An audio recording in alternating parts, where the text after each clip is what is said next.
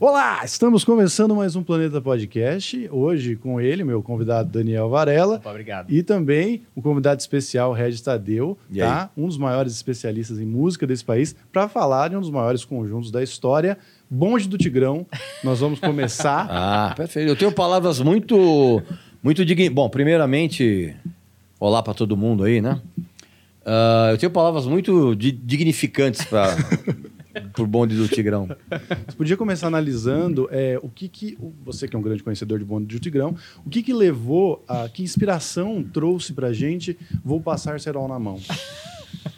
Ah, eu acho que para quem. é, é, Pode falar palavrão aqui? Pode, Pode, fica à vontade. vontade. Para quem estava iniciando na punheta, deve ter sido alguma coisa muito inspiradora, né? Porque às vezes o cara não sabe como bater punheta, né? Coisa, então pode ser que vou passar cerol na mão tenha sido algum Sim. tipo de influência. Tutorial, né? É, mas só para esse tipo de, de débil mental. Você não acha que o cerol, em contato com a pele do pênis, pode causar um atrito um pouco desagradável Sem e não sombra- o prazer? Sem sombra de dúvida. Mas ainda assim melhor que a música, talvez. Olha, talvez se você tivesse que ser colocado perante um pelotão de fuzilamento, e talvez eu optasse pelo cerol. Maravilhoso. Cara, deixa eu posso fazer uma pergunta sobre essa temática? Vai que, pô, é, é, esse tipo de fala que você tem, que é muito é, taxativa e não é todo mundo que tem coragem de falar, mesmo que ache, porque rola uma coisa do tipo, ah, mas o funk, aí vou ser mais abrangente, é uma expressão cultural de uma comunidade. Ah, cascata. Isso é, isso é, isso é papo de filósofo, de, de sociólogo de boteco. Não, não tem nada disso. E você acha que, por exemplo, rola muito isso quando aparece um estilo de música novo, vamos por assim? Nada é novo. É, mas assim, uma, uma rotulação nova, um Tá. movimento novo, mas é uma Tá. cena nova. Um adesivo novo. Um adesivo novo, vamos dizer. Uhum. Algum momento o rock não foi esse esse novo gênero musical olhado de cima pra baixo por gêneros que estavam mais tempo, vamos dizer assim? Ou Claro. não? Claro, sem sombra de dúvida. E O próprio surgimento do rock foi tratado dessa forma. Ah, o punk foi tratado dessa forma, completamente. A própria música eletrônica foi tratada dessa forma. Vou- Você sempre vai ter Uhum. esse tipo de olhar para baixo inquisidor. A diferença é a qualidade do que é mostrado. certo. Então, por mais que, que eh, vamos supor, Beatles, por exemplo, quando surgiu, que foi absolutamente massacrado pela geração dos pais e avós de quem curtia Beatles. Era, os caras eram efeminados, era de bichinha para baixo. Uhum. Cabelo comprido, aquela coisa toda. Ah, mas a diferença o, o- o- é o legado. E a qualidade do teu. Do teu opa! Dá um som aqui. É, é o legado que você deixa. E o legado que o- esse funk carioca que a gente ouviu, porque nem, nem- isso nem existe mais, cara. Hum. Porque, todo, porque todo mundo migrou pro pop. Uhum. Né? Toda essa moçada que, que surgiu ah, ah, dessa, dessa geração, ah, e, e- e- e tinha uma exceção que era interessante naquela época, que era Claudinho e Bochecha. Uhum. Vou chegar em casa com vontade de ouvir Claudinho e Bochecha? Óbvio que não. Mas assim, dentro daquele tsunami de merda que tinha, você pensava, pô, Claudinho Bochecha, os caras fazem. E eles, de uma certa forma, transformaram o- o- o- toda aquela, aquela turma com uma fórmula pop que todo mundo depois seguiu. Então, hoje, o- hoje, quem faz funk carioca mesmo, aquela coisa, pouca gente. Pouca gente, porque todo mundo, todo mundo faz pop hoje, né? Sim. Música pop, né? Mas isso dizer, da pior qualidade, mas pop. Mas isso é interessante, porque tava até falando pro. Que até entra naquela discussão que você teve com o Maurício lá no, no Pânico, né? O Maurício Meirelles e tal. Tá. Porque a gente pesquisando, né, sobre os Beatles antes de serem Beatles e até durante o, o- início do- dos Beatles ali, com vários nomes e adendos ao nome Na e época do Tony propostas Sheridan, diferentes. por exemplo, que eles eram só banda de apoio do Tony Sheridan. Exatamente, na Escócia, os caras, eles eram uns merdas, assim, né? Eles eram menosprezados pela galera ali. E, tipo assim, merda no sentido de que Mas você, adolescente, mas você né? entra na música porque você é menosprezado. De uma certa forma ou não. Você quer se Na ou você, Ah. ou você é Ah. menosprezado pelos seus pais, ou você é menosprezado pelo restante da família, ou é você menos- é menosprezado pelos seus amigos. Quando você entra na música, e quando eu falo entrar na música, é montar uma banda, é uma maneira que você encontra para. E isso é um negócio que não vai mudar. Seja rock, seja jazz, não, não importa qual estilo. Quando você monta um trabalho musical, você quer, evidentemente, não apenas se destacar dentro de um contexto, como você quer provar que o desprezo que você sente ele é injusto, porque Exato. você um dia. Cara, todas as bandas famosas que a gente conhece começaram como Zé Manés. Uhum. Não, E isso eu acho legal, porque até eu falei, dá um programa antes só, só contando as, as histórias antes do- dos Beatles. Porque, por exemplo, vamos começar. Não sei se a gente pode. A gente pode até vir antes disso, mas, por exemplo, quando o Paul conheceu o, o, John. o John na igreja, ele foi lá falar porque o John estava inventando uma letra de música que não existia, porque ele não sabia cantar a letra da música. Quer dizer, uma coisa de cabaço. Mas, o- assim, mas o próprio o cara visual. vai virar um o, gênio o depois, próprio né? visual. Não, gênio também não. Calma, porque as pessoas. Hoje as pessoas usam, usam a palavra gênio para qualquer Zé Ruela. O John falava isso do Epstein. É, Interessante. não, é, é, não, vamos com calma. Mas, por exemplo, a primeira, o que chamou a atenção, obviamente, foi a conexão visual. Né? Porque todo mundo, os caras já gostavam de, de, de, de, de rockabilly, de... Os caras já gostavam de Chuck Berry, aquela coisa toda. Que não tinha como não... Você sendo moleque na Inglaterra, não tinha como você não gostar disso. Ou você gostava do som que teu pai gostava, e, e esse é o grande brilho do, do rock. O rock foi a primeira, a primeira manifestação musical que trouxe uma geração rompendo com a conexão musical que, que, que a pessoa tinha com os pais. Agora, a conexão foi, foi imediata visual, né, cara? Porque a partir do momento que você. E é, e é curioso isso, né? Porque ho- hoje, é, é, na minha época, nem tanto. Não, na minha época também. Quando você se liga em música, e quando você quando eu falo se ligar em música, é realmente se ligar de uma maneira que a música venha a transformar a tua vida. Que hoje, por exemplo, a música transforma a vida das pessoas, só que para pior, baseado no que você ouve. Tanto que você vê essa nós temos pelo menos duas gerações de débeis mentais que não conseguem ouvir uma música até o final. Você vai no serviço de streaming, você faz o, o, o, o, o, o- o moleque ou a garota, ou o todês, é, é, é, é, ele não consegue chegar até o final da música. Que é muito diferente do- da minha época. Então, a primeira. a a quando você se liga realmente em música, a primeira coisa que você faz é estabelecer uma conexão estética. Você se passa a se vestir dif- diferente. E quando você passa a se vestir diferente, ou você coloca em você um, um- um- uma- uma- um determinado visual, você se conecta com outras pessoas. A primeira conexão, ela é visual. Depois que você vai, ah, o John Lennon e o Paul McCartney aconteceu a mesma coisa. Assim como aconteceu com o Keith Richards e com o Mick Jagger. Nossa, isso é muito interessante, porque a gente é comediante de stand-up, né? Nós três. Uhum. É, e eu acho que... Não a- parece que vocês três- são muito sem graça.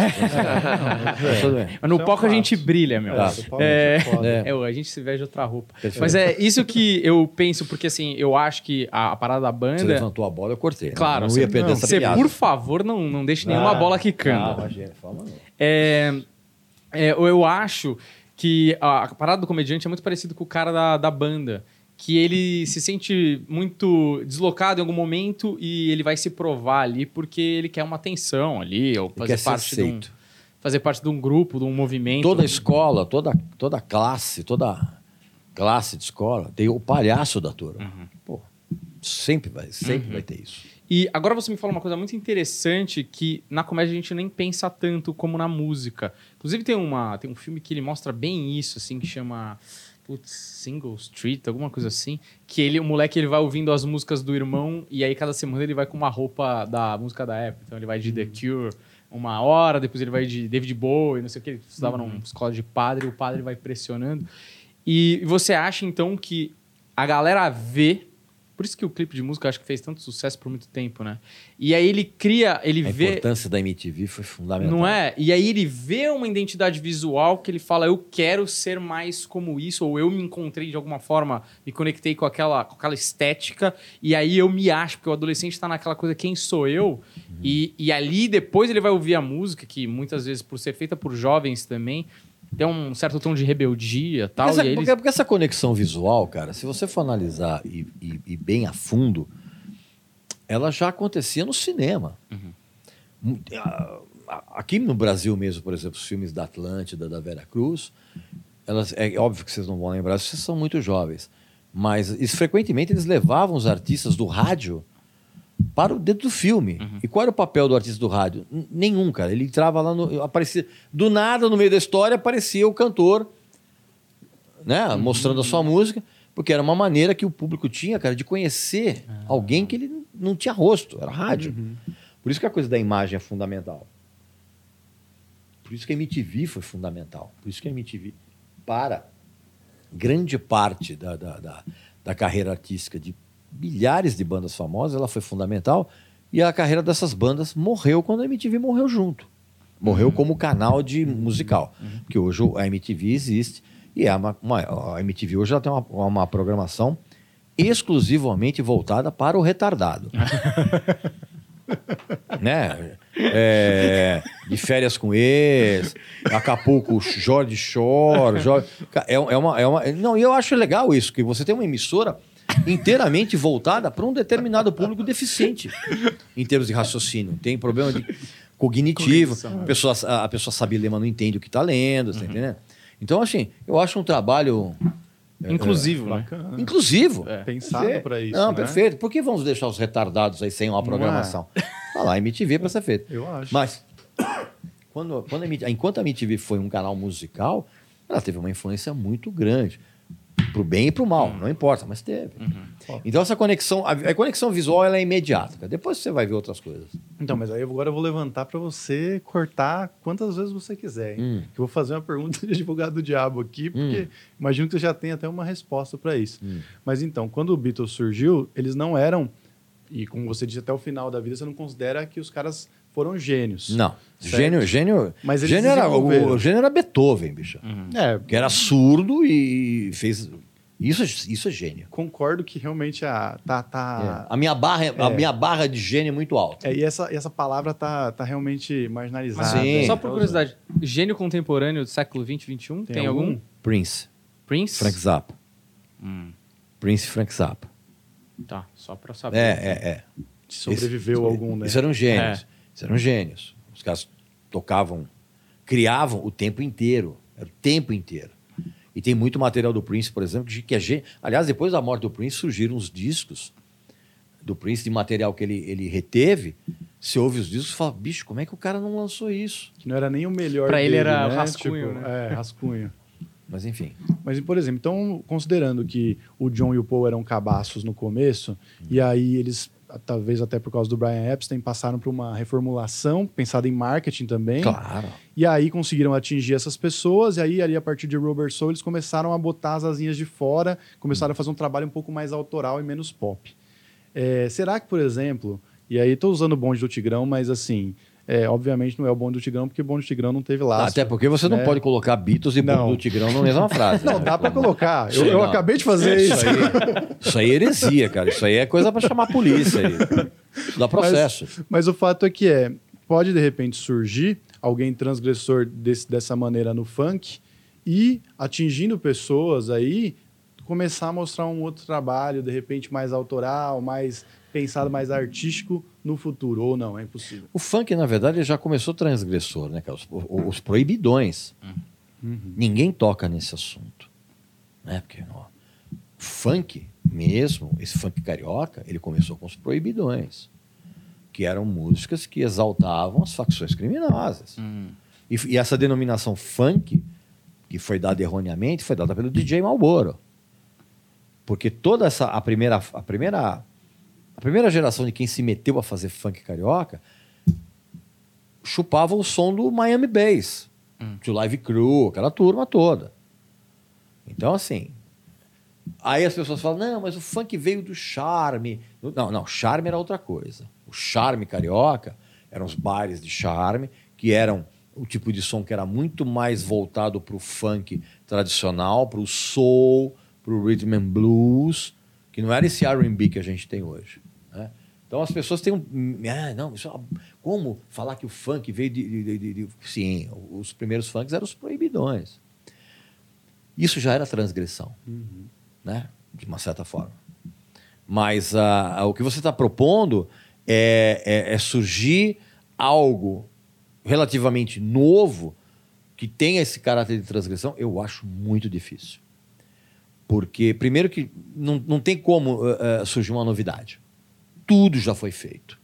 Então, nada do que acontecer, musicalmente falando, vai ser realmente uma novidade, porque tudo já foi feito. E não vejo problema nisso, porque eh, eh, eh, as manifestações eh, culturais, elas, na verdade, elas obedecem sempre mais, mais ou menos o mesmo padrão. Você joga num liquidificador todas as suas influências, você bate aquilo, a tua personalidade artística, ela vem daquela vitamina que você bateu todas as... Então é isso. Agora, eh, que venha a ser transgressor... Cara, a gente está vivendo numa época tão ruim, cara. Uma época de tanta maldade, de tanta coisa ruim, cara. Eu não, eu não vejo como você ser transgressor numa época que a gente está vivendo, cara. Qual é o tipo de transgressão que você pode. eh, eh, qual é? Fazer clipes com zoofilia? Só se foi isso. Porque, Pô, não dá, né, velho? Dá. Tipo, o politicamente correto é escroto hoje em dia, É. tá ligado? Então como é que você vai ser pior do que o politicamente Então, mas o correto? politicamente correto é um negócio que fugiu ao controle. Fugiu. Hoje, o, o politicamente correto, as pessoas perderam o controle sobre isso e começaram a ver a maldade onde não tem. Então, aí chegou num momento em que as pessoas começaram a se, a se guiar por certos padrões de, de, de comportamento e de atitude, que aí virou esse tribunal de, de rede social que a gente tem hoje, né, cara? Uhum. Que é cruel, né, também. Tudo, hoje tudo é ofensivo. Tudo é ofensivo para alguém. Uhum. Por isso que as pessoas falam, pô, Regis, mas você não sei o quê, por que que você é desse jeito, que você é, é sincero, você é grosso, você é, é não sei o quê. Eu falei, bicho, qualquer coisa que você vai fazer, você vai desagradar alguém. Então relaxa. Faz o que é autêntico, né? Mas, é- mas é isso, é, eu acho que rola, ainda mais nesse universo de podcast, a gente fa- o Petri fala muito bem de você também. Ele fala, mano, é, o Regis tem uma verdade absoluta, ele não abre mão dela. E é muito louco a gente estar celebrando a autenticidade no ponto de, tipo, você é e você fala realmente o que tá dentro de você. E a gente tá Isso vivendo... virou exceção. Exato. É incrível Olha isso. que, que maluquice, quer dizer, o certo então é a gente ficar fingindo. para para grande ma- pro, pro, pra grande onda de bundamolismo que a gente vive hoje, não é só brasileiro, né? Mundial. Ah, é, cara. Você- Você virou exceção. Você faz aquilo que você acha que é o correto, que é você falar a sua verdade, você oferece a sua opinião com embasamento, com argumentação, não sei o quê. Isso virou exceção, cara que hoje tudo, tudo, tudo absolutamente é nocivo para alguém. Uhum. Eu, eu, eu não abro mão disso. Tanto que, inclusive, quando, quando o, o, o Raul Gil fez a proposta para eu ir para televisão, eu saí do Super Pop. Eu falei, falei, olha, se for para eu fazer personagem, Raul, valeu, obrigado, mas não. Porque eu entrei no Raul Gil, cara, no, no, nos jurados, isso em 2010, a gente estava na Band ainda. Porque o José Messias, que é um- uma figura maiúscula na história da música brasileira, e ele era ju- jurado, ele fazia o papel de jurado mal, mas ele não, ele não era aquilo. Então, assim, ele, ele passava mal, ele ficava mal. Ele ficava mal ah, ah, ah, por ter que fingir que era. Não aprovava candidato. Sim. Aí o que, que o Raul Gil fez? Trouxe um cara que não precisava fingir. Então, mas Sim. é isso, quando eu acho que quando ele, quando ele te contrata, ele não precisa de um personagem. Tipo, você tá vai pronto, bater. né? Você não, vai não, não. bater. E normal, cara, hoje na televisão são raríssimas as pessoas que trabalham em televisão em frente às câmeras que são o que realmente são. Muito raro, cara. Muito raro. Eu, eu- eu lembro, cara, o primeiro programa que eu fui fazer no Raul Gil, cara, eu já mandei o candidato contratar advogado para processar o, o professor de canto dele. Teve momentos que o, o Raul Gil tinha que interromper a gravação, que ele tinha crise de riso, cara. Eu falava cada barbaridade, bicho. Mas era pra isso que você tá É lá isso. também, né? Tô A galera pra- quer ver não, isso. e o que é também. mais Lógico, é legal é, show, que eu, eu- mas o mais legal não é isso. O mais legal é que eu não preciso fingir. Uhum. As pessoas até acham, pô, personagem. Não, tem personagem. E tem coisa que você já viu lá que você gostou? Sim, É? sim. Mas você via nitidamente que não ia para frente. Sei. Porque o, o candidato. Porque o que as pessoas precisam entender é o seguinte, cara, não adianta você apenas ser um bom cantor.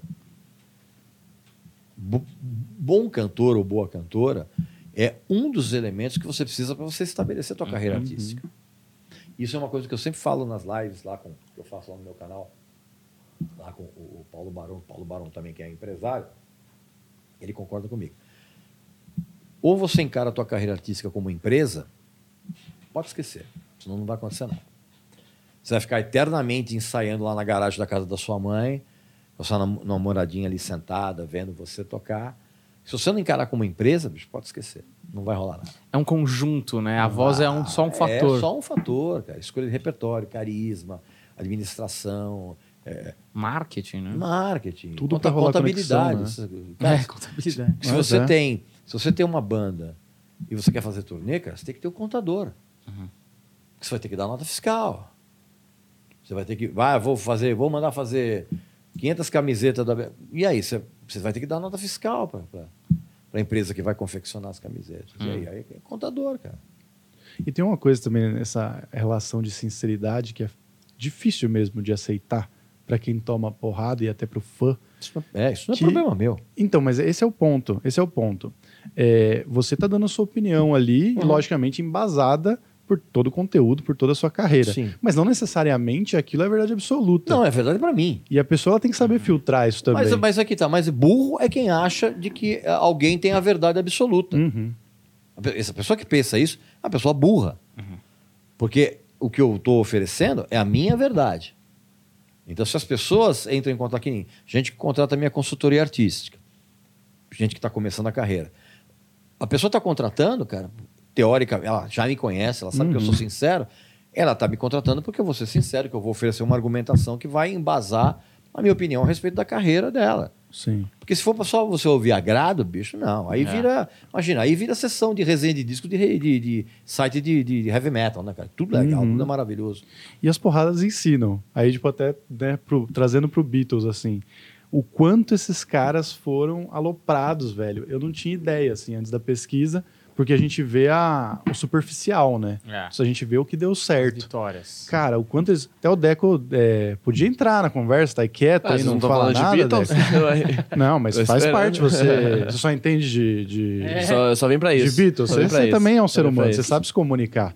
Mas É, é. eu, eu não tenho nada pra agregar se eu tô concordando. Cara, episódios deles é, irem, por exemplo, pra Manchester, ninguém gostar deles, eles iam num campeonatinho de banda lá, eles chegam Ah. na final do campeonato, eles têm que voltar embora, porque eles não tinham dinheiro pra hospedagem, pra ficar lá, tá ligado? É, eles não tinham baterista. Por exemplo, até o Paul é, foi baterista, tipo o Pelé jogando no, no- no gol, tá ligado? O, o Paul foi baterista em alguma oportunidade e teve uma situação lá na audição antes deles verem ban- banda de apoio que o baterista que foi designado para tocar com eles chegou na quarta de seis músicas que eles estavam, o Stu tocando de costas porque não sabia tocar baixo direito e no final ainda conseguiram ir para Eles Então, falavam assim- nessa época que o ritmo tava. na- Eles não tinham bateria, eles falavam, não, o ritmo tá nas guitarras. Não precisa É. de batida, tá na guitarra. uma desculpa, né? É, total. Mas Não, assim, é- é- resiliência, né? Porque eles, inclusive um dos caras que menosprezava eles quando eles foram para Hamburgo, que puta, eles foram como meio que a segunda opção, porque ele, ah, teve uma banda por causa que eles tocavam num, num não sei se era um prostíbulo ou numa, numa boate Puteiro, onde tinha puteiro. stripper, não Vamos falar português, você puteiro. Tocavam lá no puteiro lá em é Liverpool mesmo que eles tocavam ou em Londres já isso daí. Não, o puteiro mesmo eles tocavam já em Hamburgo. Ah, não, antes. Antes eles tocavam era, pra era. Liverpool. Ah, sim, tocavam em clube de Liverpool. stripper. É, aqui também é. E aí escolheram uma outra banda, que eles eram considerados uns merdas, assim, tipo, ninguém queria tocar com os Beatles. E aí escolheram uma outra banda, essa banda foi tocar no puteiro principal, eles foram tocar no puteiro no fim da rua. Quando eles chegaram lá, a banda menosprezou eles, humilhou eles lá, tipo, falando, vocês não sabem tocar. O cara dessa banda virou é, músico de apoio do Paul McCartney, tipo, muito ano, muitos anos depois no Wings, tá ligado? Então, assim, resiliência. Você tem que saber ouvir que você Então, é então, então, não, mas, então, mas, então, também. mas aí, aí tem o seguinte, cara. Para cada Beatles, você tem, para cada Beatles, você tem 1.500 bandas muito boas que ficaram pelo caminho. Então não é só ah, vamos, vamos encarar o mundo, vamos tomar porrada e vamos continuar. Não é só isso. Esse é um dos detalhes.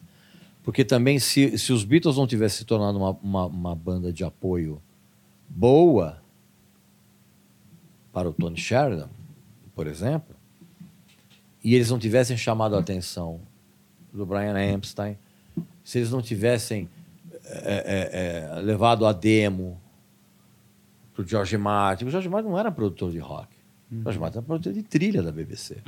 De comédia também, ele fazia Comédia, Peter então, Sellers, é, né? é, era muito comum isso lá. Então, assim, é, é uma série de fatores é, é, é, que não é só você encarar a crítica negativa. E as pessoas acham que eu fico bravo quando alguém fala, é, teu texto é uma merda, o que você fala é uma merda. As pessoas acham que eu fico bravo. Cara, a partir do momento, se eu, se eu posso dizer que o trabalho de alguém é uma merda, eu tenho que aceitar que alguém acha que o trabalho é uma merda. entendeu? Só que depende do interlocutor.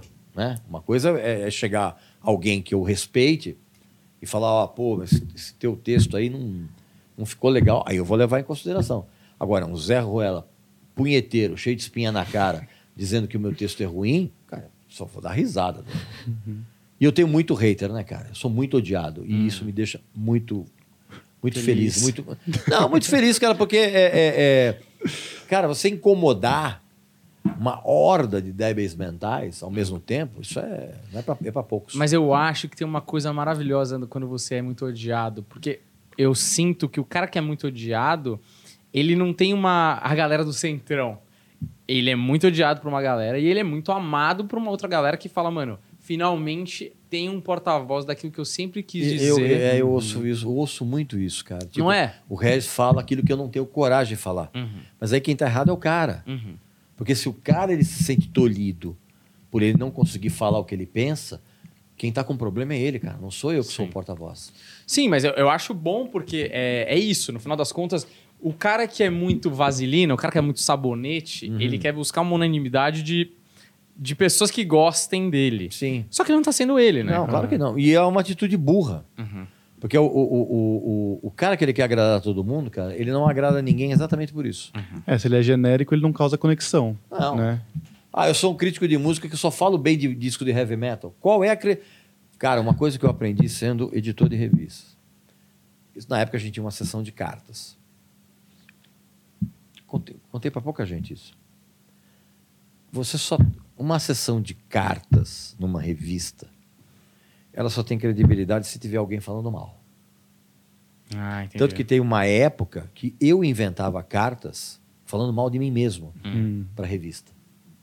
Eu falava, cara, mas peraí, mas a gente não recebeu nenhuma correspondência metendo pau? O pessoal fala, não, não tem. Ah, deixa comigo. Eu inventava uma carta de um leitor qualquer metendo pau em mim, dizendo que eu tinha escrito uma merda, não sei o quê, e eu mandava publicar.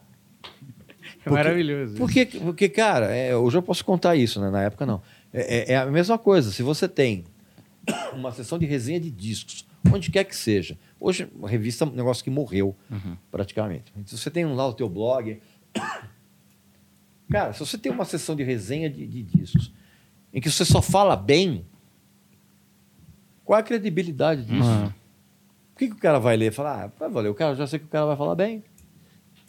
É muito bom porque o Regis ele fala mal de tanta gente que ele conseguiu falar mal dele mesmo. Dele mesmo, Na é. revista. É, é, cara, porque senão você não tem. cre- Como é que você vai Sim. ter? Então, assim, isso vale para qualquer trabalho que você faça. Se você faz um trabalho em que todo mundo acha legal, muita gente está mentindo para você. Uhum. É Aquela coisa do. Que nem, por exemplo, nas, nas consultorias musicais que eu falo, eu faço. Dos primeiros conselhos que eu dou. Não mostre o seu trabalho para parentes e amigos. Porque as opiniões não vão ser verdadeiras.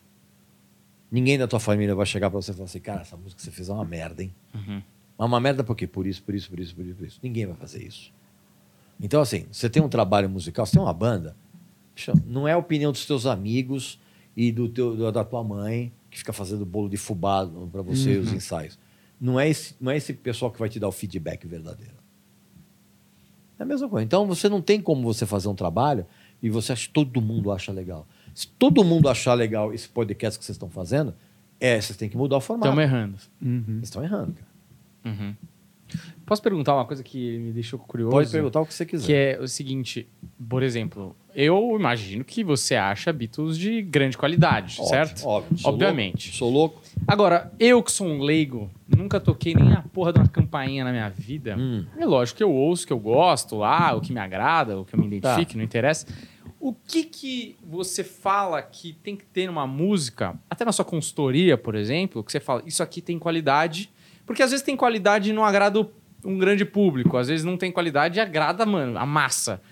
O que que quando você vai ouvir uma música, e você pode usar uma música de exemplo dos Beatles, ou como você preferir, você fala, cara, essa música ela tem um pioneirismo, ou ela tem uma técnica de guitarra, ou ela tem uma coerência estrutural. O que, que você procura pra saber o que é bom e que, o que é uma coisa pra retardado? Pra mim, pra, não, Eu mim... queria falar isso. Sim. Aí eu me inspirei em não, você. Ah, ok, perfeito. Não, pra mim, cara, o que funciona é como a, a música bate logo de cara. Nos meus ouvidos e no meu espírito. Uhum. Depois eu vou ver, porra, mas esse arranjo é legal, hein? Porra, mas esse contrabaixo é bacana. Isso, isso é- isso é- é- tudo bem, é automaticamente depois, mas o impacto inicial é como ela entra aqui. Sensorial. Sensor totalmente sensorial. Uhum. E tem que ser assim. Porque não dá para você. ah, ah, não tem como você ficar falando, dizendo que uma música ela é maravilhosa somente pelo aspecto técnico. O aspecto técnico é um dos detalhes, e mesmo assim, cara, é um detalhe que muitas vezes é irrelevante. Uhum. Porque os Ramones eram sensacionais e ninguém tinha técnica nenhuma ali. Então, assim, é é muito comum as pessoas falarem, é, mas o precisa ter conhecimento técnico para dizer se uma música é legal ou não. Claro que não, cara. Você precisa ser cozinheiro pra você ir num restaurante e, e- e se a comida é boa. Você precisa ser chefe. Você precisa ser coveiro para para ver que alguém morreu? Não, né, cara? Porra. Então, assim, é- essa é uma bobagem também. O aspecto técnico, ele é um dos detalhes que você pode usar para analisar, mas muitas vezes, cara, o aspecto técnico ele, é- ele é desprezível. Porque senão os, os Ramones não teriam feito o sucesso, deixado o legado que eles deixaram, o punk rock, ou mesmo Elvis, por exemplo, que eram canções básicas. E os próprios Beatles, por exemplo. No começo eram canções básicas.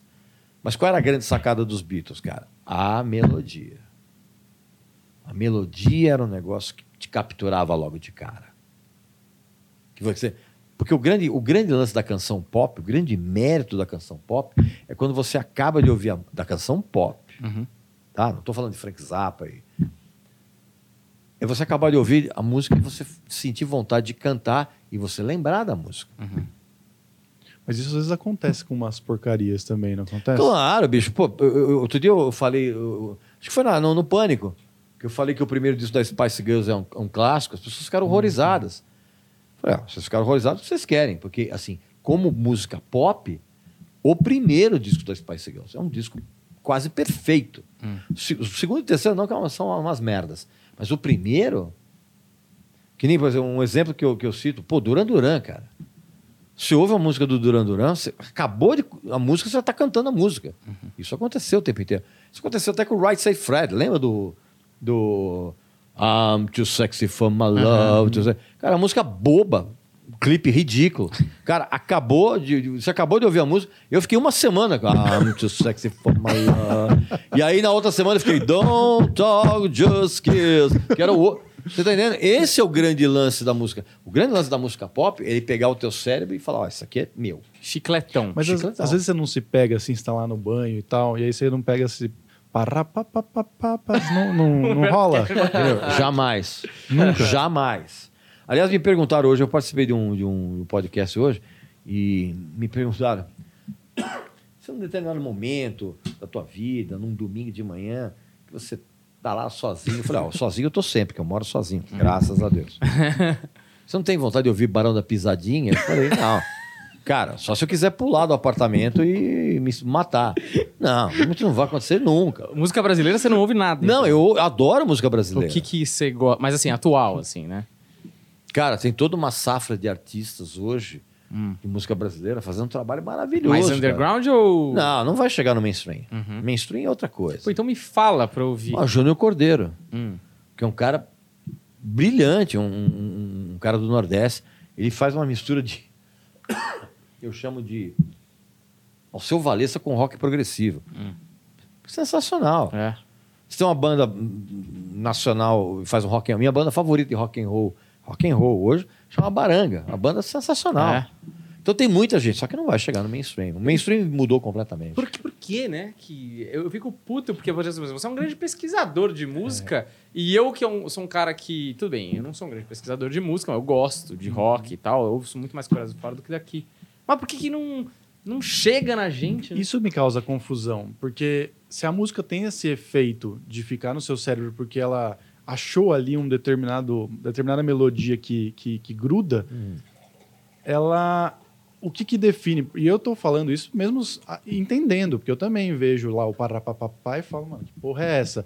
Só que ao mesmo tempo, a- na parte de melodia, fica realmente. O cara teve uma construção ali de fazer 2 mais 2 igual a 5 e achar algo original, né? Com Que não é, mas que não enfim. é, mas com as referências, que tem uma certa qualidade, entende? Esse, esse é o meu Bom, mas se conflito. você ficou com para pau na cabeça, bicho, aí o problema é teu cérebro. Não, mas olha, eu, eu, eu aposto, eu aposto que você algum dia ficou com uma música meio Não. escrota. Nunca. Não. Música Nunca. Não, não, não. Olha, que você tem que ser Música sincero aqui. Não, mas eu tô sendo sincero. Não, a não ser que você ache que Spice Girl seja música escrota. Então, mas a não aí- ser que você ache que Say sexy, Fred. A não ser que você ache que Rise Say Fred é música escrota. É, então, mas é escrota pra você, mas pra mim não. Então, mas aí uma questão de opinião, sim, é sim, sim. Então, mas aí qual é o grande lance? Qual é o grande mérito, por exemplo, do Rise Say Fred que a gente tá falando? Uhum. Você acaba de ouvir, você continua cantarolando. Então essa música, ela te bateu de alguma forma. Ou porque você gostava de Erasure, por exemplo, que era um, que é um, um duo sensacional. E para você gostar de Erasure, você tem que gostar de synth pop dos anos 80, você tem que gostar de post-punk. Tá? É tudo encadeado. Então essa habilidade que a música pop tem de grudar na tua cabeça, ela é muito eh, eh, eh, calcada naquilo que você ouviu antes. Quais são os elementos em comum que você identifica nessa música chiclete que faz com que você, ela, ela te pegue pelas referências do que você já ouviu? Aí é uma explicação que eu queria. É, então. essa explicação, entendeu? Você tá entendendo? Então as referências talvez sejam positivas, só o, o interlocutor que foi um bosta. se o, o interlocutor que foi um bosta, ele não soube fazer algo eh, que seja minimamente eh, conectado com o que você ouviu, você não vai gostar.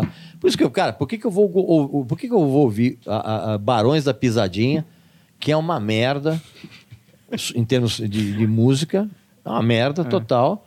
Se eu ouvir música nordestina com uma outra referência, e mesmo em termos de forró e de baião e de co... que, porra, cara, não tem como, não tem essa conexão. Vamos fazer um. É que, mano, ó, a gente tá com 40 minutos e eu tô curtindo pra caralho esse papo. A gente podia fazer dois episódios com o Regis, um sobre Beatles e um. Se ele quiser, né? Se ele quiser. Não, vambora, vambora. Porque é o seguinte, é, vamos fazer um aqui, é, música boa ou retardado? A gente vai falando os nomes e o Regis explica por quê. Tá. E a gente joga umas polêmicas no meio. Tá então, bom. por exemplo, vou colocar uma banda que não é do mainstream, mas me agrada. Tá. Já tô vendo ele me chamar de retardado aqui, mas tudo bem. Por exemplo, Móveis Coloniais de Acaju. É, você é realmente retardado. É retardado? Eu acho bom. Acho Realmente. É, não, realmente, móveis, móveis coloniais de Acaju, embora, embora eles não sejam, as músicas não são totalmente ruins.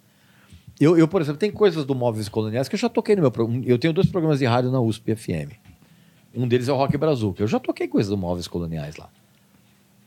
Uma ou outra canção.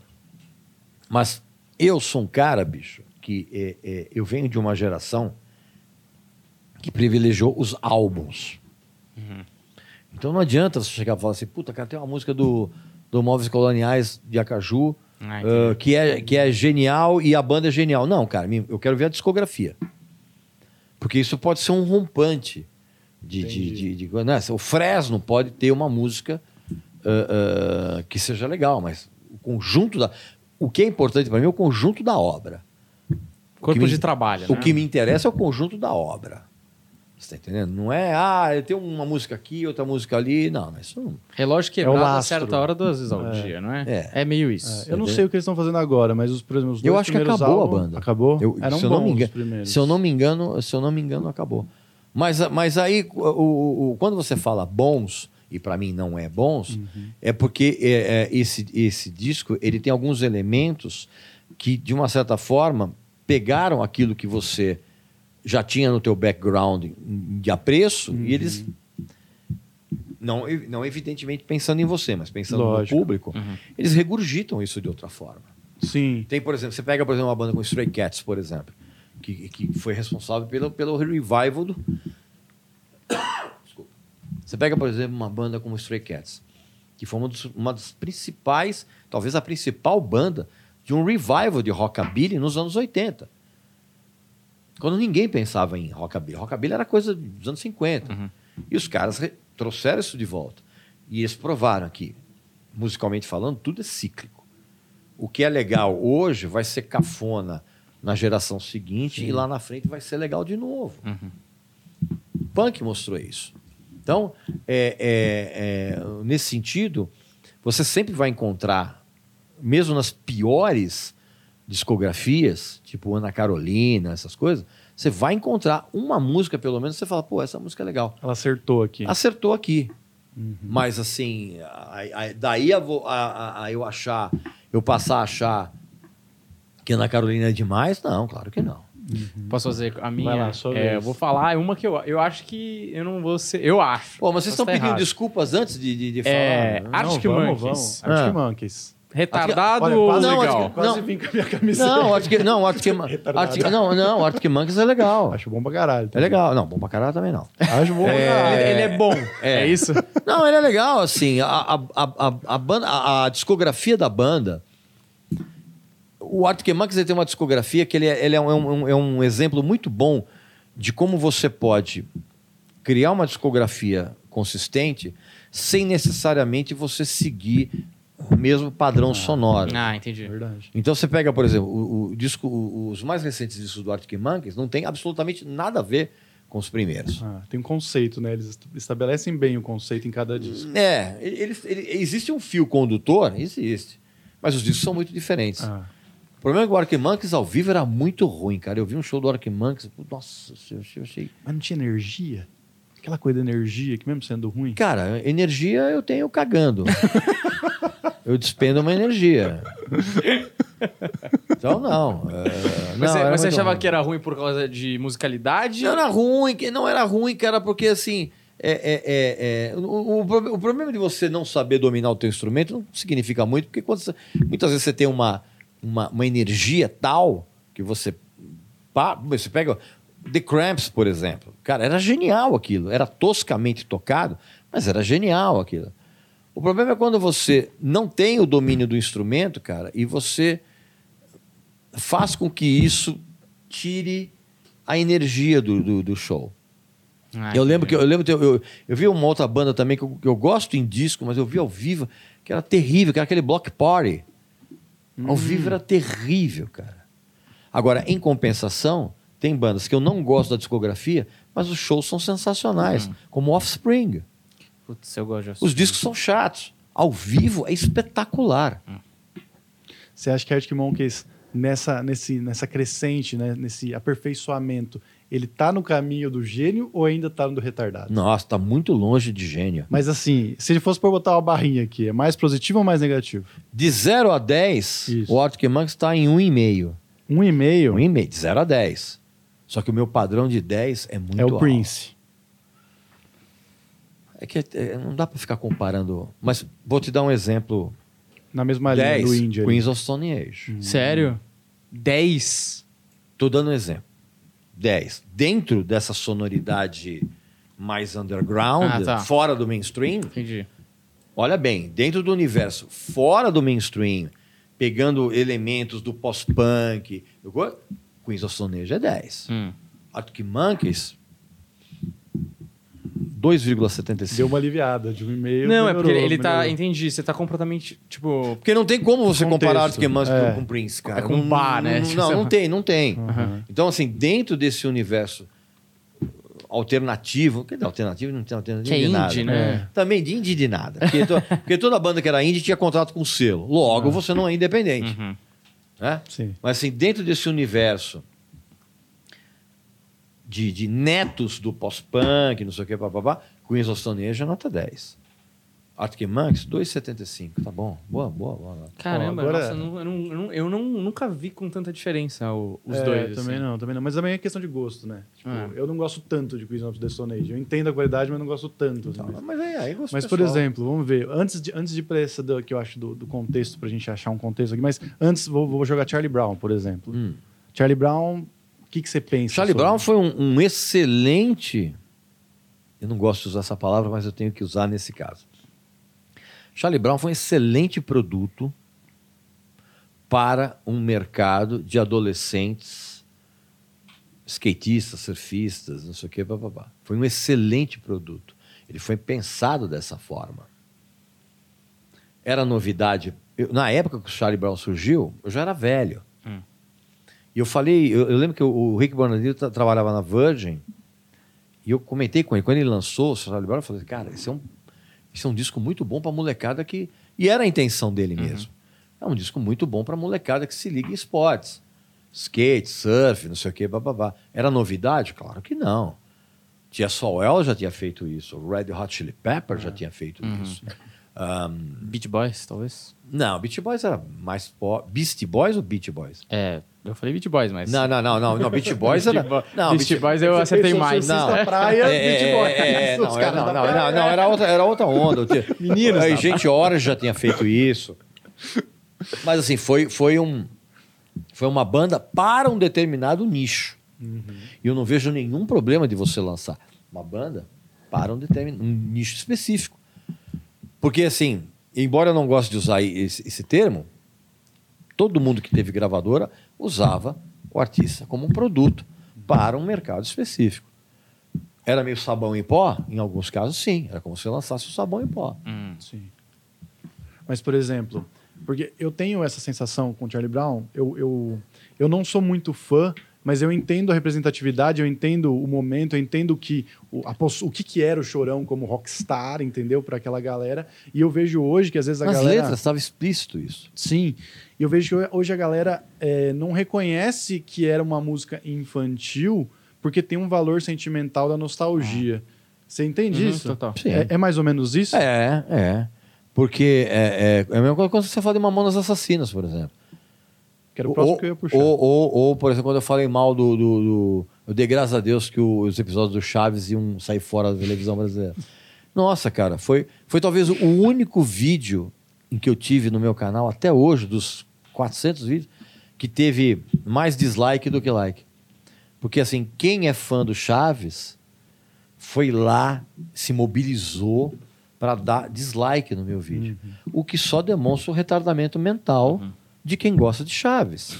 Que são pessoas adultas se mobilizando entre, né, entre elas para dar dislike num vídeo. Sim. E aí o que, que acontece? Eles comprovam exatamente a minha, a minha tese de que o fã de Chaves é um débil mental. Adulto, com barba na cara, com filhos. Porque ele mantém uma conexão emocional com a vida anterior que ele tinha, que comparado com a vida de merda que ele tem hoje, Hum. é um paraíso. Então hoje, o cara que, o, o cara que, é, é, que mantém, a, a pessoa que mantém a conexão emocional com o Chaves, ela, prova, ela hoje tem uma vida medíocre, cheia de boleto para pagar, tem escola do filho, tem eh, o cônjuge eh, reclamando, Enchendo o saco. enchendo o saco que não tem dinheiro para Traindo ele com o vizinho. Vamos É. colocar, É, vamos falar verdade. horário que ele tá assistindo falar. Chaves. É, horário, é, não. E, Fã do Chapolin. E, e- e- e não tem dinheiro, não sei o quê. O Então o cara, ele tem uma vida tão medíocre, a pessoa, que ela, ela lembrar do tempo em que ela gostava do Chaves é um, é um edredom emocional, Hum. bem quentinho. E quando alguém vem, como eu, e puxa esse edredom e fala, ó, cara, ó a temperatura ambiente, o cara fica puto. Uhum. E aí ó, ó, ó, o pessoal da minha equipe falou, porra, esse é o único vídeo que a gente tem é, é, é, mais dislike do que like. Eu falei, pô, que pena, cara. Porque, na verdade, o, o, o- E esses fãs são tão burros, cara, que eles achavam que eles ficavam dando dislike, o, o YouTube ia tirar o vídeo Ah, do ar. Quando eles desconhecem, cara, que para o YouTube isso é maravilhoso, que é É. um nível de engajamento, você sabe Sim. disso. Ajuda, é. distribui mais ainda. Sabe que um dos vídeos que a gente teve bastante dislike aqui foi quando a gente falou sobre Michael Jackson é, e suas aventuras infantis. Sim, E- óbvio. E aí, Tem cara, gente hoje que quer me matar. Porque eu falei que o, documento. A pessoa, ela se recusa a acreditar que aquele documentário, o Back to Neverland. Hum. Back to the Neverland, é, eles acham que aquilo ali é, fingimento. É. Que os caras são atores. Que fecharam acordo e não sei o quê, bababá. Como se o acordo não tivesse sido proposto pelo Michael Jackson, para encerrar logo o negócio. e aí eu coloco, aproveito, Michael Jackson, gênio retardado. Eu gosto das suas duas. É, o pessoal Ah, entender que tem um não, contexto. Não, não, Michael, não, Michael Jackson, não. Michael Jackson como artista não pode ser, não pode ser, não pode se aproximar do, do retardado. Foda, ele foi né? um excelente artista, era um cara que sabia trabalhar muito bem em Uhum. estúdio. Era marqueteiro? Muito. Cara, ele se deu o título de rei do pop. Para, né? E ficou, né? E fica, claro, mas, mas claro, meu, quando você co- coloca uma mentira um milhão de vezes, ela vira a verdade. Uhum. Então você tinha a, a, a assessora de imprensa bombardeando o tempo inteiro, a mídia, rei do pop, rei do pop, rei do pop, rei do.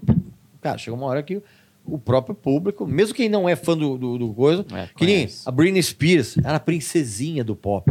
Princesinha. Até hoje, tem gente de barba na cara, mulheres na menopausa, que querem parecer com a Britney Spears, dizendo que ah, eu quero parecer com a princesinha do pop. É que nem é, é, fã, de, é, fã de Bon Jovi.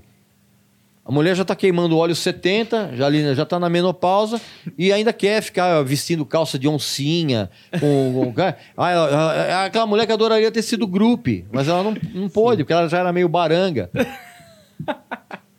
É isso aí, cara. Então, quando você mantém uma defesa intransigente do tipo de som que você ouvia quando era quando era Moleque. jovem e feliz, se você manter essa, essa intran- veja bem, intransigência a ponto de fazer com que os fãs se mobilizem para dar dislike no teu vídeo, é sinal que você tem uma vida de merda muito, Uhum. muito da ruim. Só por, por curiosidade, uma, uma Mamonas, duas bandas, né? O Mamonas e o Raimundos. É, a opinião de você, a sua opinião sobre eles é musicalmente e, e como produto, né? Que, porra, de qualquer forma, os dois venderam muito, E né? aí, já expandindo um pouco, existe alguma dessas bandas que utilizam o humor com a música que é legal, que conseguiu realizar um trabalho con- consistente unindo as duas coisas? Sim, mas pouquíssima gente conhece. Por exemplo, The Ruttles. O The Ruttles era uma banda do Eric Idle, que era do Monty Python, que era uma cópia dos Beatles, intencional. Cara, era muito divertido. É. Muito divertido. Mas era um negócio que nicho pequeno, né? Não. Agora, uh, em, em grande escala, banda que é engraçada e que foi engraçada e que juntava com música, em grande escala, nenhuma. É difícil, né? Ah, difícil, porque você fica contando a mesma piada. Quando você fica contando a mesma piada o tempo inteiro, É. Verdade. É o segundo disco dos Mamonas já, já iria vender menos que o primeiro, o terceiro venderia menos que o segundo, porque, cara, é uma piada que vai perdendo a graça. Você acha que cara. eles estão to- tocando em formatura hoje? Não sei se em formatura, cara, mas eles teriam se transformado numa banda. Talvez qualquer. eles tivessem até tomado outros rumos que não fosse o musical, né? Porque eles estavam tão midiáticos. Teórica, a, a princípio, eu, eu, eu fazendo uma projeção, eu acho que o Dinho sairia da banda, iria tentar uma carreira solo, ou como músico, ou como comediante, porque os caras eram bons músicos. Mas a música não era pra mim, né, cara? A música era pra quem, pra quem tinha a idade, pra quem tinha a idade mental de, um- de uma criança de 12 anos, Sim. mesmo então. sendo adulto, Sim. que tinha muito na época. E pegou muita criança, né? Pegou muita criança. Pegou muita criança. A gente era criança, É, né? assim, a gente é não um- entendia, mas. E é um grande mérito, isso é um mérito. Ah. E o Raimundo, você acha que era. Porque. Não, Raimundo- não, não dá pra colocar Raimundos no. Patamar de Raimu- Mamonas? O Raimundo, não, não, era outra. A a abordagem era, era bem-humorada, mas era completamente diferente. O grande mérito dos Raimundos foi eles, eles surgirem fazendo um som que ninguém fazia na época. Uhum. Ninguém, ninguém, em sã consciência, iria misturar punk hardcore com, com- com- com música nordestina. Ninguém ia fazer isso. E os, e os- e os Raimundos fizeram isso muito bem, tocando muito bem, com umas letras quilométricas e, e muito legais, que também bateram fundo para uma geração de jovens que se sentia deslocada do mercado. Uhum. Ah, eu não, não, eu, não, eu, eu, não, eu, não, eu não gosto de pop. Eu não gosto de rock, eu não gosto de discoteca, eu não gosto de MPB. Eu gosto de punk. Aí surge uma banda fazendo punk hardcore com música sertaneja, com, com, com as letras muito bem escritas, Escritas. diga-se de passagem, tá entendendo? Dentro daquela proposta. E, meu, e todo mundo tocando muito bem, cara. Era, era- foi a banda. O Raimundos foi um exemplo de uma banda certa, na hora certa. E timing também é um dos componentes que você tem que ter na hora de criar uma carreira artística, cara. Não dá pra ficar fazendo que nem o, o Edu fala do, do, do- do- O Edu. O Educar, do The Fala. Hum. The Fala é uma banda que poderia ter sido muito legal, cara, só que ela sempre chegou atrasada no- na- na- nas tendências, você tá entendendo? Quando ela, quando ela lançava um negócio, ah, vou misturar o som com Red Hot Chili Peppers, já tinham feito isso. Ah, vou tocar pelado no Rock in Rio com, a- com uma meia no pau. Cara, o Red Hot Chili Peppers já tinha feito isso. Cara, e entra uma discussão que tem a ver com Beatles, mas é, vamos deixar nesse episódio, depois a gente fala de Beatles, mas essa discussão vale. A gente estava discutindo, e você pode opinar, viu, Deco? Você fez a defesa do Ringo Starr aqui, Ah. e tu- existe, né, o, a- é, meio que quase unânime que Ringo Starr era um baterista Mediano. medíocre, que estava Mas monte de pau. gênero. Então, Mas calma lá, a calma lá, deixa eu só, deixa eu só pau. contextualizar e você vai É. e vai Ah, cara, e desce, quem, desce quem o fala, quem fala uma barbaridade dessa não sabe nada de música. Viu? E aí, Muito menos de e bateria. aí, Esse não, é o- vamos lá, vamos lá. É isso Calma, mesmo. André, calma. Segura, segura. segura. Eu sei que você Ih, cara, ficou me- molhado mexeu, agora. Mexeu com a testosterona. Ah, mano. Ele ama o Ringo. Calma. Não, mas aí- aí, tatuagem. assim, Só é, que não aí tem uma geração agora que hoje em dia também é pop você ser do contra. Tem isso também. Então tem uma geração agora que quer falar que o Ringo era o melhor Beatle. Tem uma geração que quer falar que não, o Ringo era foda. Vocês não sabem. Porque Você tá ligado que tem o pessoal que ele quer ser diferente. Sim, claro. Entendeu? Sempre tem. E aí, por exemplo. E você pega o cara na argumentação. Ah, é? Por quê? A, a pergunta que mais aterroriza a molecada hoje é: por quê? Justifique sua resposta. Aí que o negócio. E esse é meu problema com o André. Por isso que todo mundo, quando vai fazer vestibular, toma nota zero em redação. É verdade? Não sabe desenvolver? Não sabe desenvolver, cara. Ah, isso aí é, uma, isso é demais. Isso é maravilhoso. Ah, é? Por quê? Ah, porque é. Então, mas esse é meu problema com o André. Porque o André veio argumentar comigo, não me trouxe nenhuma novidade. Aí botou ali, ah, tem um documentário que Não. mostra como o, o Ringo é bom. Não. Aí tinha um monte de argumento ali primeiro que que, não me tu, não, primeiro que tudo, quem trouxe Que o não era um documentário, documentário, foi Varela. era verdade. três minutos. Três minutos de Não, documentário. não, primeiro de tudo, quem minutos. vendeu como documentário e trouxe isso foi o Varela, É que eu não achei fui que era um teaser de um documentário, mas era só Não, você- você- você- não fui eu, e eu também concordo. não, é verdade. Não, olha lá, isso que você tá falando não é um vídeo que tem um cara meio loiro que ele fala: olha, ó, por que, que o Ringo é, é genial? É, não, ele esse- podia. Ele, ele conduz a, a- a- algumas músicas dos Beatles como a pessoa conduziria normalmente. E depois ele mostra como o Ringo faria isso. Não, esse vídeo não É, não esse vi. vídeo Não, não, que tem. eu- a gente tá falando é um vídeo que são vários bateristas, então. Ah, eu já vi isso aí. Sim, já vi. É, só E- falam bem, não falam nada, não falam o porquê. É, exatamente. É, esse, Foi eu, mal- esse eu concordo com você, foi o vídeo eu também não achei bom. Então, é mas ali, ali, na verdade, eu vi esse vídeo. Esse vídeo, na verdade, foi um vídeo de louvor ao Ringo Starr. Tô falando louvor evangélico, pelo amor de Deus. Você é, né? Hã? Você é evangélico. Ah, sou. Eu sou, sou, cara. Não, eu porque você falou que o gênio tá passado, agora você vai falar que o Ringo é um deus, bota na thumb. Não, não, Tadeu não, falou. não, não, o Ringo não é, o Ringo não é Deus. O Ringo não é Deus. Mas o som dos Beatles não seria o mesmo se não fosse o Ringo. Primeiro, Falei isso. Calma, calma. O é, calma, sabe o Buddy que, que Holly. é? O homem Sabe o peixe, que que é? segura aí. Sabe o que, que é? Eu, eu falo as coisas sérias pra eles, eles precisam de outra pessoa isso pra, pra me A confirmar. gente Mas, não confia ó, em você. né? É, faz. ele sabe justificar a resposta. entendeu? Primeiro, primeiro, é, o som dos Beatles não seria o mesmo sem o Ringo Starr. Ponto. Por que, que não seria, cara?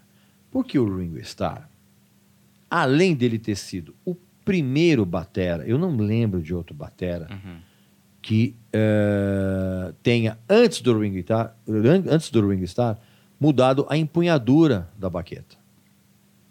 Porque todo mundo que tocava usava o traditional grip, Uhum. que é quando você coloca a baqueta aqui. Que é. falo longe do microfone, eu esqueço que eu não estou batendo papo.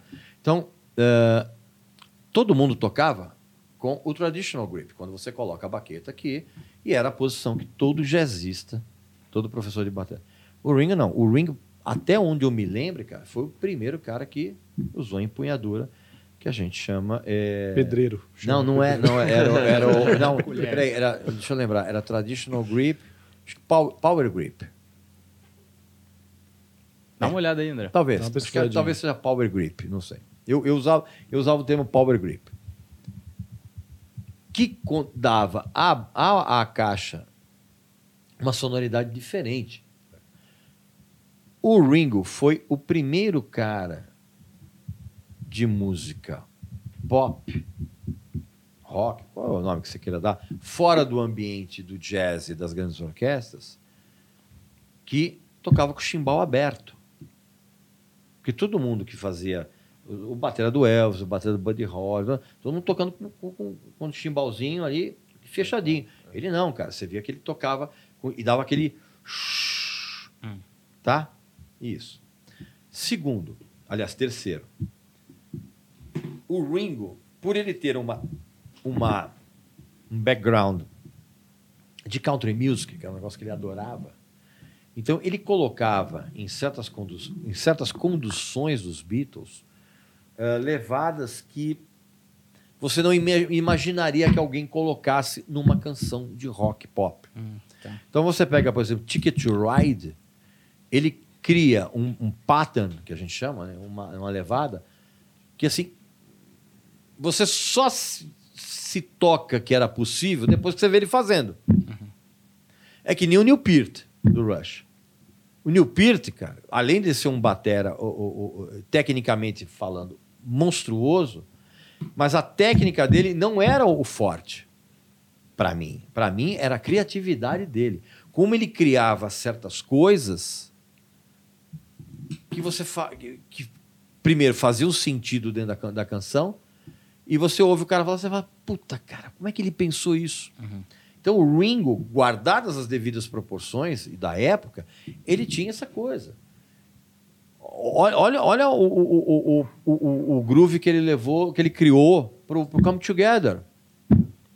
Inclusive o André falou sobre isso. Eu falei é um do Come ponto. Together e do Ticket to Fala da Ride. virada. Fala da virada. Do Ticket to Ride. É. Você tem, Tum, você tchá, tem tum, do, do, tchá, do- Como é que é? Tum, tchá, tum, tum, tchá, tchá, tum, Então, tchá, tum, isso é o. Ticket É, to é. Ride. Não, não- Exato, isso não é cara. virada, isso é, um- isso é É, não, não, a virada do Come Together. Isso. Do- É. Que fala- ele fazia ao contrário a virada. Não, Não, e- não, não, não é, não é nada, não é. Aí, André, não sabe nada. não, tava não. tava te Não, botando não. aqui, tava te Não. levantando a sua, porra. Pera um pouquinho, pera, pera um pouquinho. Come together. Tum, tum, tum.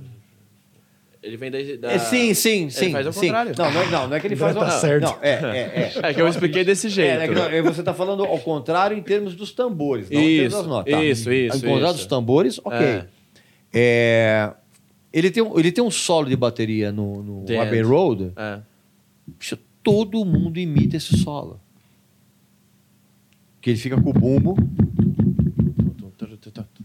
E outras, e outras coisas que ele criou, por exemplo, o, o, o- Tomorrow Never Knows, por exemplo, que é um, que é uma, que é um tipo de levada sensacional. Então, assim, essa história de que o Ringo, ah, o Ringo era um cara sortudo. Que... Não, cara, sortudo não, são cara. os caras. Porque se eles tivessem um batera que pensasse de uma maneira tradicional, as, a- as canções dos Beatles soariam de uma maneira mais tradicional. Mas como músico dos quatro, você acha que ele era o pior ou não? Nem dá Não, pra comparar. Essa coisa de pior e melhor, isso é uma bobagem. Eu É. sempre falo isso. Porque isso é muito subjetivo, cara. É melhor em quê? É, não, porque eu acho que a, Não. o que a galera. porque- Não dá pra você comparar um batera com um baixista. Não, claro. "Ah, O Ringo Starr é melhor que o Paul. Pô, mas são Do inspirado, instrumentos né? Eu acho dif- que Não, é. são Não, dois instrumentos diferentes. Mas eu acho que a galera. Ele foi muito julgado porque a galera vê, por exemplo, os outros três compunham, por exemplo. É. Então, a sensação que dá, por exemplo, o George Harrison tem, sei lá, Here Comes the Sun, sei lá. E é uma puta música, uma das músicas que É. mais é falado. Aí você meio que. Mesmo que ele não cantasse, porque o vocalista é o frontman e ali tinham dois, ele meio que se iguala em importância. E o Ringo, como não tem nenhuma música que a galera pode apontar e falar, "Ah, o Ringo que trouxe É. Não, isso. eu acho que não. A- o bode com o Ringo não era com ele fato dele compor ou não. Ele é o cara que cantava pouco, eu ficava lá É. O baterista, normalmente, cara, ele tem uma um papel, na grande maioria dos casos, em termos de, de visualização, Uhum. ele fica lá atrás, cara. Posso interromper um pouquinho pra ir no banheiro? Claro, Claro, fica à vontade, mano. pô. Vai lá. André, faça o seu, seu argumento Ah. do, do, do Ringo aí. Não, Putz, não lembro, brincadeira. Puta Claro que eu lembro. Vai, não, que a gente brilhar. fora do. Isso que ele falou que ele fala- falava isso há 13 anos. Não, não, não. Que o, o Ringo, ele realmente, cara, trouxe muita coisa pros Beatles, assim, diferente da bateria. Tem também a Day in the Life, que ele traz várias frases ali na bateria que, tipo, muda muito a música. Mas, assim, eu acho que ele não se destaca grande dentro dos Beatles, porque, tipo, primeira composição... É aquela coisa que o Red já falou. Baterista, primeiro, já não se destaca naturalmente, assim.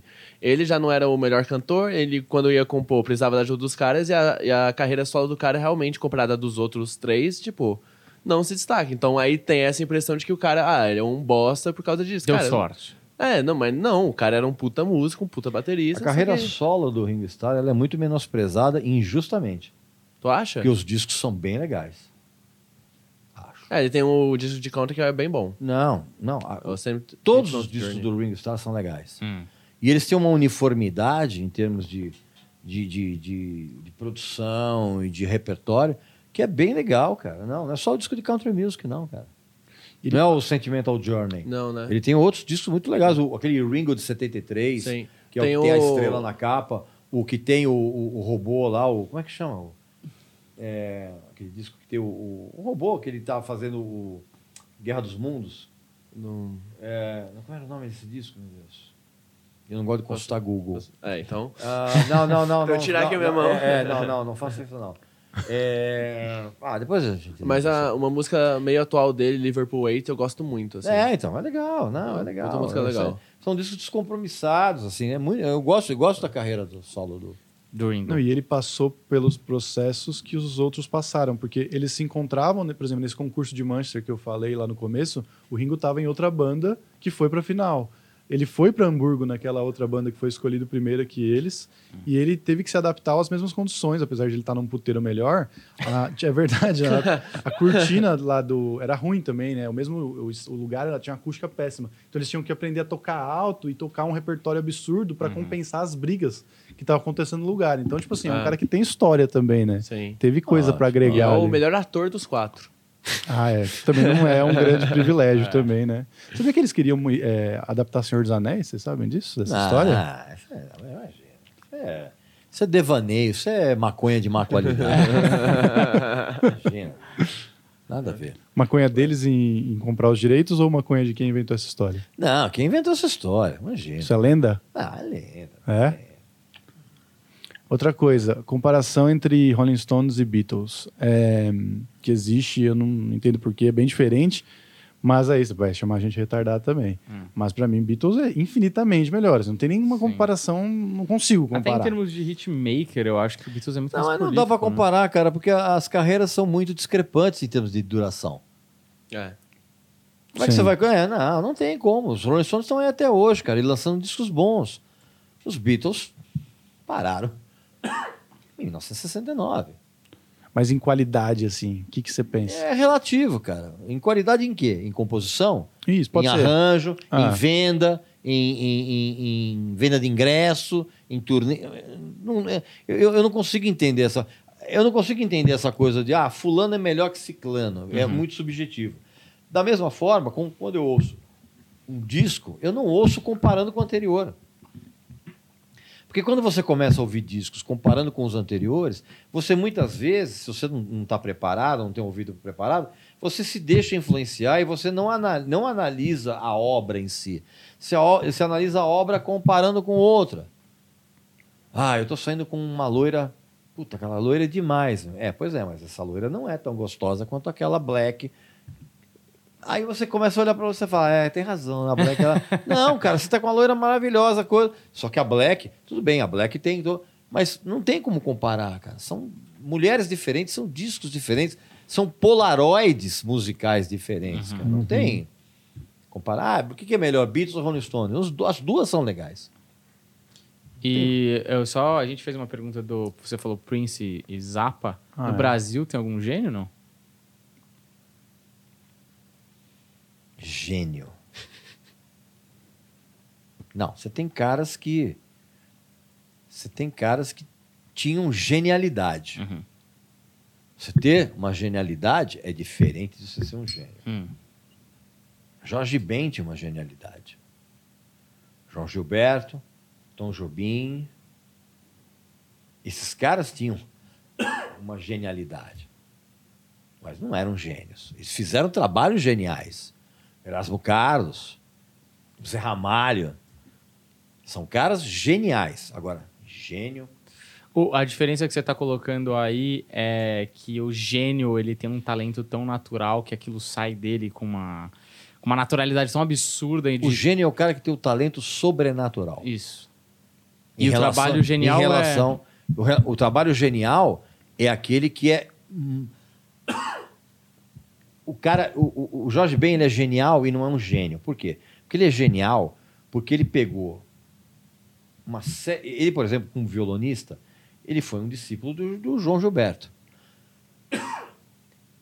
e ele criou uma batida de violão que ninguém fazia tanto o João Gilberto fez isso quanto o Jorge Ben fez isso o cara é genial. É um gênio? Não, não é um gênio. Gênio que eu te falo é, é o- é o cara que, que respirava música e, mesmo contra toda uma série de adversidades, o cara criou uma discografia absurda. Os compositores eruditos são, são gênios. Porque eles faziam aquele tipo de música absolutamente complexa e registravam isso como? Cara, partitura. Não tinha gravação. Você imagina o Beethoven sendo surdo, criando aquelas, aqueles concertos magníficos na cabeça e colocando no, no papel. E ele, e ele tocava, mas ele não ouvia. Qual é o nome que você dá para isso? Gênio. Agora você vem com o negócio. Ah, Roberto Carlos é gênio. Que Gênio, bicho. Quem fazia as músicas era o Erasmo. Em atividade tem algum que tem lapsos de genialidade que você fala, puta, esse cara aqui... Brasileiro, É, Brasileiro, ninguém. Hoje, ninguém. Internacional, lapso de genialidade, ninguém também. Tem um bagulho.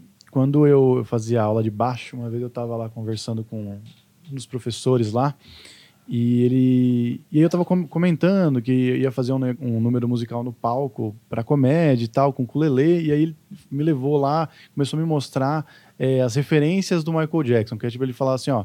O legal é você pegar a referência da referência e aí você chega numa outra coisa que realmente vai te dar esse, esse 2 mais 2 para você colocar sua personalidade e fazer o 5 de uma maneira um pouco mais orgânica, né? E aí é, eu fico pensando sempre, e a gente fica desconstruindo às vezes as piadas para entender, puta, o que, que esse cara pensou para chegar nessa piada? Aonde ele viu essa ideia para transformar nisso? Você consegue dar algum exemplo de música moderna onde você vê Beethoven, por exemplo, onde você vê que o cara usou aquilo que ele absorveu ali para transformar nisso? Atual, atualmente? Não, eu, eu, eu, eu consigo enxergar isso em grande parte da produção de rock progressivo dos anos 70. Grande parte do que você ouve eh, nos discos do Emerson and Palmer, no- nos discos do Genesis, do Gentle Giant, por exemplo, que são, vieram da influência da música erudita. Principalmente o Emerson Palmer. O Emerson Palmer ele fazia adaptações de obras eruditas e trazia para o universo do trio. Eles têm um disco só com os temas de Mussorgsky, que é o Pictures at an Exhibition. O, o Emerson Palmer chegou, chegou a gravar eh, temas, eh, e fizeram um disco, fizeram músicas. Por exemplo, eles, eles revelaram ao mundo um compositor argentino genial, erudito, chamado Alberto Dinastera, quando eles gravaram é, Tocata. Então, assim, o rock progressivo, grande parte dele, o rock progressivo dos anos 70, ele, ele, ele bebeu na fonte da música erudita. Sem sombra de dúvida. Eu, eu, eu acho que o exemplo, o melhor exemplo que eu posso dar foi o Emerson and Palmer. Tem, um- Agora, atualmente, tem uma música que eu sei que teve influência brasileira, que teve influência de música erudita. Não, é real, é real mesmo. Você pega, você pega, só interromper um pouquinho. É, é, é, você pega hoje pra essa, essa molecada débil mental que ouve música. Você fala de Beethoven, os caras pensam que é o cachorro. ah, Beethoven? Conheço, pô, pô, filmão, meu. Pô. Eu gosto só do um. É, o... Os outros é ruim. perdeu a mensagem. Perdeu, não tem. O cachorro não é o mesmo. É, mas tem o Saltimbancos, que é do Chico Buarque. Tem uma música que eu não vou lembrar o nome, obviamente, mas é a principal. que. Nós gatos já nascemos pobres. Exato. sim. Eu acho que se é essa ou se é uma que são todos os animais cantando. E aí tem uma hora que cada um- tem um momento lá que eu não vou saber qual é também. Esse disco é genial. de- e ele e cada animal canta em um momento e depois eles cantam todos juntos. E tem uma música erudita que é só o violino, aí só o piano, é só né? e depois eles juntam, que é eu não vou saber se é Beethoven, se é Bach, se é Chopin, sei lá. Mas eu lembro que o cara tava me explicando exatamente como o Chico Buarque pensou. E é uma música Isso é do maravilhoso. trabalho em conjunto, né? De, de- que ali tem uma Sim, mensagem ali no meio sim. da ditadura tal. Enfim, Claro. vou entrar nesse mérito. Mistura mas, a assim, Revolução dos Bichos. do Exato, George Orwell. total. Então você vê que, cara, aquele cara, ele era muito inteligente e tinha muita referência, né? E, e às vezes é, a gente vê Saltimbancos, assim, um retardado, achar que é uma história infantil, né? E tem muita coisa por trás. E é até uma camada que, por exemplo, o cara que é adulto, ele consegue entender que tem um viés político ali, uma mensagem é, que é maior do que a porra dos bichinhos lá se rebelando contra os donos.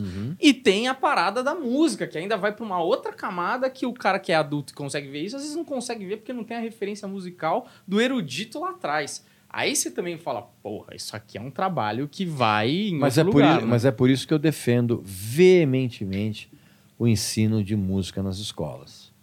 Mas o ensino sério, não ficar tocando flautinha doce do demônio. Eu toquei. Eu toquei também. Porque Isso é um instrumento do demônio. Titanic, tocava Flauta- Titanic, caralho. É, é, você tá entendendo? Se tudo der errado, você vem no metrô, seria do Não, e, e- não, e a referência é péssima, né? Que é Titanic, né, cara? É. Que, meu, eu fui assistir Titanic no cinema, na hora que o navio bate no, no, no iceberg, eu vibrei, cara. Eu, torcia pelo, eu fui o único cara que torceu pelo iceberg. Mas assim, por isso que eu defendo, eu defendo veementemente, cara, o ensino de música nas escolas. Mas assim, um ensino sério, cara.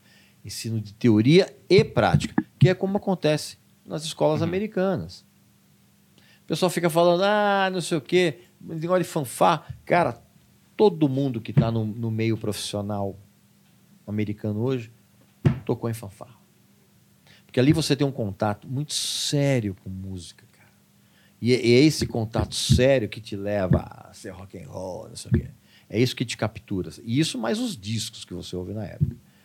Mas eu sou favorável a você ter esse tipo de, de abordagem, cara, nas escolas brasileiras, cara. Porque senão, cara, não, não tem como. Porque música não é só a referência histórica que vai vir através da composição final, mas ritmo, cara. ritmo faz falta e vai, te- pessoas. e vai, é te- prático, e, e tá vai ligado? Uhum. despertar uma, sensi uma sensibilidade na criança que normalmente ela, ela é soterrada pelo cotidiano de merda que ela, que ela vive. Uhum. E quando eu falo cotidiano de merda, eu não estou falando financeiramente falando. Né? Uhum. Porque Sim. eu estou falando. Tem escolas de gente rica que produzem o mesmo conteúdo de merda. Referências ruins. Referências ruins, cara. Ah. Que vem dos pais também. que- que- Então, cara, ou, ou- por isso que eu, eu eu falo, ou você cria uma, uma revolução cultural a curto prazo, que é que passa por ensino de música nas escolas, que passa pela valorização dos professores, que passa pela valorização do ensino e do despertar na criança. Cara, eu, eu- minha, minha saudosa mãe, isso é, é- é- é- um negócio que eu sempre procuro falar. Ela me transformou num ser humano melhor, não apenas pela educação maravilhosa que ela me deu, mas porque ela sempre me, me- me ensinou e me, me levou para o universo da literatura, com 9 anos de idade. Eu, com 10 anos de idade, minha mãe comprava aquelas séries grandes clássicos que vendia em banca. Então, eu, com 10 anos de idade, eu estava lendo Júlio Verne. Cara, isso fez toda a diferença para mim e faz até hoje. Então, se você não fizer isso, cara, por isso que toda vez que eu falo, vou dar entrevista, eu, ah, você quer falar alguma coisa? Quero. Leiam livros. Porque os seus filhos serão cidadãos melhores, pessoas melhores, lendo livros e adquirindo cultura. Adquirir cultura é a única coisa que em excesso não faz mal. Todo o resto faz. Eu concordo, cara. Concordo e por isso que eu faço o meu filho consumir o máximo de conteúdo possível. Sim. sempre eu tô lendo pra ele Quantos anos ele tem? noites. Tem sete. Então, tem, é nessa. é, E eu vou falar um negócio pra você. Eu não- obviamente que eu não sou pai, graças a Deus. Mas, não, sim, eu não tenho. Não, não, não- eu sou É, eu muito egoísta. você. Não, eu sou muito egoísta. Eu Quando você mora sozinho há mais muito tempo, você não quer ter mulher, você não te- quer ter filho em Mas casa. isso é uma consciência que poucos têm. É, É verdade. Não quer, não É verdade. muita gente que não deveria ser pai é pai por causa de uma pressão social. Exato, É verdade. Exatamente. Então, cara, a, a, a, para criança de 7 anos é uma idade crucial. E outra, cara, o que você é como adulto é o que você passou na infância e na adolescência. Você vai carregar isso pro resto da vida. Com diferentes graus de maturidade, mas você vai carregar isso pro resto da vida. Sem sombra de dúvida. Então bota pra ler mesmo, bicho. É, E já tá é. com dois CDs do Bonde do Tigrão aí. Já tá aprendendo, bonde do. Tigrão. Não, mas, cara, eu tenho muito orgulho de, do quanto que ele tá aprendendo a ler, né? Agora, então, a leitura dele sozinho são livros menores e, e Turma da Mônica, Gibi, essas coisas. Sim, isso é, isso é muito legal. Mas é eu, toda também. noite, leio pra ele é, livros maiores e coisas de até um pouco mais da idade dele, porque eu quero que ele adquira referência. E é um negócio que minha mãe fez comigo. Minha mãe sempre falava assim: ah, uma coisa que eu nunca vou negar pra você é um livro. Então, por isso, minha casa era sempre cheia de livro, porque eu podia ganhar um presente, né? Então, eu pedi, ela sempre ia me dar. E o Theo é a mesma coisa. Esses dias, inclusive, no aeroporto, pagamos caríssimos. Caríssimo. Nos gibizinhos lá, Ah, que eu fiquei tá. com raiva, inclusive, mas eu falei, olha, vale a pena, porque ele Sim. vai voltar o voo lendo e vai ser bom. É, vamos encerrar. Vamos encerrar. Ah, não, tem uma, uma última pergunta antes de encerrar. Você acha que o Oasis conseguiu fazer essa transição de referência e transmitir uma nova coisa através desse Sim. amor? Ah, eu já vai gostei. Já É? gostei, tá vendo? Sim, a, a influência é nítida. É nítida, é assumida. Uhum. A, a discografia do Oasis é muito boa. Né? E é incrível que eles tenham feito sucesso com a total falta de carisma que eles têm no palco. é incrível. É incrível. Ele canta com a mão pra trás. Não, né? o Liam Gallagher no palco, ele canta, tá, tá esperando um ônibus. É, incrível. E, já e- e os caras não têm carisma nenhum, cara. Mas é a força das canções. E teve também a, a- a polêmica, não sei o que, dos dois irmãos. Que eles, eu sempre falei, cara. Ah, os caras falam, ah, isso era armação. Eu falei, cara, não é não. São meio É, loucos, eles né? são assim mesmo. Você faz armação com quem você não conhece, cara. Você faz arma polêmica com o irmão. Olha o que aconteceu com os Kinks, cara. Mesma coisa, o Ray Davis com o David Davis. Então, não, não, ali, ali era pra valer mesmo. Ainda é, né? Ainda é. E, e eles conseguiram, eles conseguiram por essa enorme influência que eles têm, que é uma coisa que quase beira o plágio, eles conseguiram despertar numa nova geração essa conexão com os Beatles, cara, sem sombra de dúvida. E o que- mérito, mérito para eles. E o que, que você acha da, da carreira solo dos dois? Eu acho muito boa. Eu gosto muito também. Eu acho muito boa. Tanto o Bad Eye, que era a banda do Liam Gallagher, quanto o disco que ele lançou solo é muito bom. Ah, o, o, Flying Birds, Eu acho do- foda. que eu, eu vi ao vivo, que é Puta, é muito, muito bom, bom, né? muito bom. É, eu vi ao vivo, Não, os discos, os discos são... Cara, Oasis e seus derivados, ah, carreira solo, não sei o que, blá, blá, blá, são muito legais. E ele tá. O Liam, né? Porque o Noah a gente já sabia que era bom compositor, mas o Liam tá se tornando um bom compositor essas últimas. Ele tá bem músicas. assessorado. É. O Liam não toca nada, né, cara? Ah, ele toca aquela luinha lá. é, não, toca ele nada. bate a luinha. É, não. Ele, Ele marca o tempo. Ele parecia, ele parecia o Bez do Happy Mondays, que era o cara que ficava só tocando maraca. e ele fazia a parte da banda e vinha na, é, é, na, na, na ficha técnica, vinha lá, Bez, alto astral. é o cara que faz bem a suruba no- na concentração. É, é, é o cara que organiza tudo. É, ó, eu adorei o papo, mas antes, só eu, eu vou fazer uma coisa que é. Você falou de livro, você falou de música, falou de um monte de coisa. Se você tá lendo, você tá lendo claramente, mas você viu, tem alguma coisa pra indicar pra galera assistir, ler, alguma, um, ouvir, o que você quiser, que você tenha gostado dos últimos tempos, ou que é um negócio clássico pra você, que você fala, isso aqui é a melhor coisa. O que para mim é essencial, e acho que toda pessoa tem que ler, ah, um livro de um escritor finlandês chamado Mika Valtari. O livro chama-se O Egípcio. Depois foi feito um filme que é uma merda. Mas o livro é espetacular, cara, porque ele conta a história, é, é romanceada, evidentemente, do único fala- faraó monoteísta da história. Cara, o livro é espetacular. É. Assim, é, eu recomendo muito. A quem, se alguém tiver com vontade de ler alguma coisa, é que talvez seja um livro difícil de achar, porque deve estar fora em catálogo. Mas é um livro muda a tua vida. É. Porra, já tem um livro pra comprar. É assim que eu gosto. Eu gosto de ir na livraria. comprar livro bom. e aproveita enquanto as livrarias existem, né? É, é. daqui a pouco Já só é. no Kindle, né? Ó, eu queria agradecer muito ao Regis, que vai voltar aqui pra você que tá assistindo amanhã. É, muito obrigado. Puta Valeu. papo da hora. Cara, é, eu só tinha te assistido. Então eu fiquei meio assim, eu falei, mano, será que ele vai chamar a gente de retardado diversas vezes? É, mas, você eu tô chama e eu de me divirto. Eu me divirto Eu também, gostei eu muito. gostei. Eu achei, eu, eu tinha uma certa birra do Regis, confesso. Ficava olhando assim. Problema falava, seu. Não, mas é. É isso, é isso, da mesma forma, né? É, É. A, gente, a gente tem a, a impressão das pessoas, Uhum. mas eu entendo, agora eu entendo qual é que é a do Regis, entendeu? E eu gostei bastante do Sim. papo, foi bem legal. Legal. Foi muito esclarecedor pra mim, é muito legal, assim, quando nem todo episódio que acaba aqui eu saio uma pessoa com uma ignorância um pouco menos lendária.